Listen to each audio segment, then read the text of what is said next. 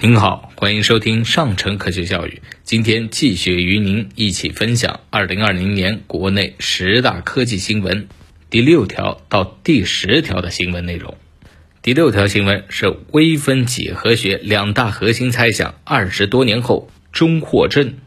十一月八日，新华社报道。中国科学技术大学教授陈秀雄、王斌在微分几何学领域取得重大突破，率先解决了两个困扰国际数学界二十多年的核心猜想——哈密尔顿一田猜想和偏临界估计猜想。相关研究成果发表在国际顶级数学期刊《微分几何学杂志》上。微分几何学啊，起源于十七世纪，主要用微积分方法研究空间的几何性质，对物理学、天文学、工程学等产生巨大的推动作用。李奇流诞生于二十世纪八十年代，是一种描述空间演化的微分几何学研究工具，大到宇宙膨胀，小到热胀冷缩，诸多自然现象都可以归结到空间演化。陈秀雄和黄兵团队长期研究微分几何中的李奇流的收敛性，运用新思想和新方法。他们在国际上率先证明了汉密尔顿填和偏临界估计。这两个上世纪九十年代提出的猜想，两位数学家研究的两个猜想用了五年，论文篇幅长达一百二十多页。由于篇幅浩繁，审稿周期漫长，论文从投稿到正式发表又花了六年的时间。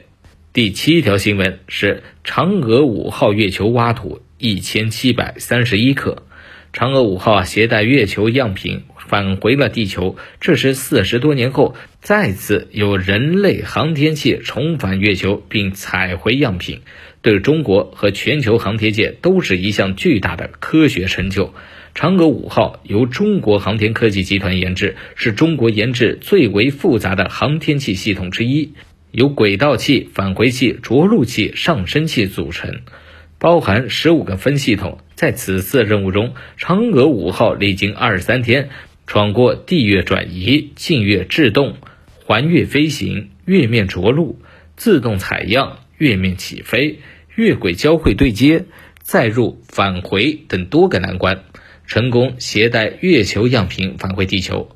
嫦娥五号任务中最引人注目的一个环节是月球表面自动采样的封装，这也是我国首次于外天体采样和封装。第八个新闻是华龙一号并网发电成功。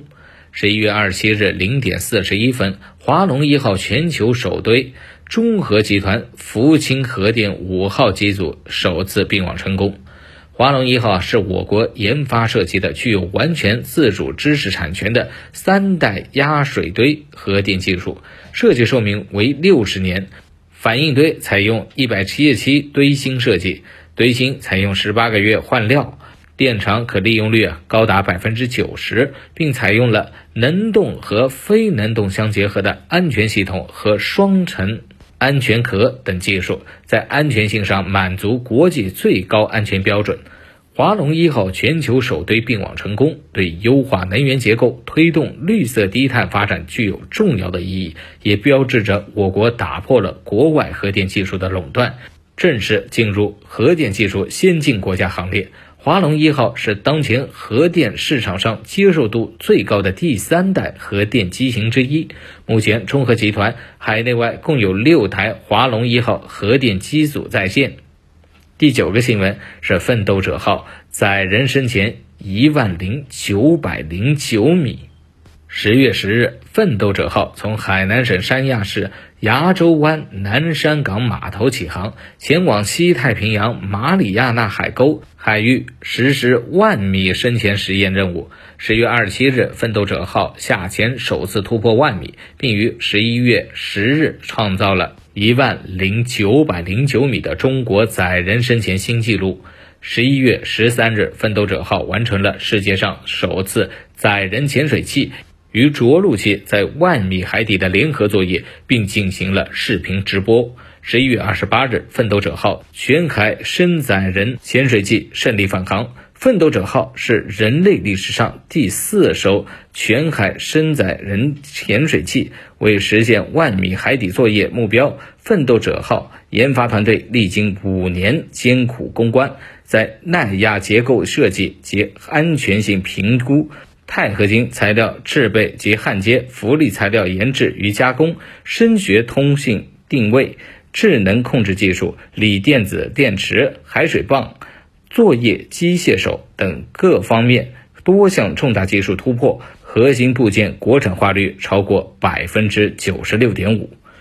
奋斗者号研制及海试的成功，显著提高了我国载人深潜的技术装备能力和自主创新水平，推动了潜水器向全海深普计划功能化发展，为探索深海科学奥秘、保护和合理利用海洋资源提供了。又一利器。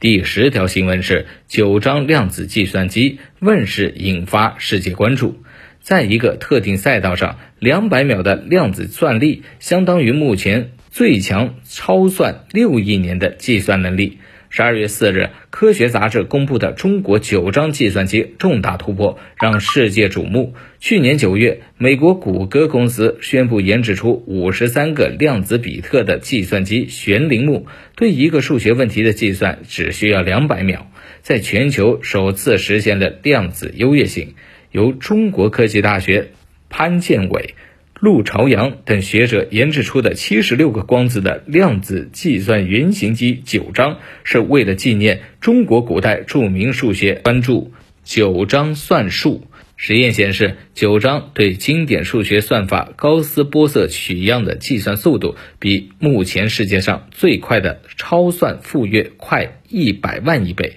从而在全球第二个实现了量子优越性。相比玄铃木，九章有三大优势：速度更快，不需要很多超低温设备，在小样本和大样本上均快于超算。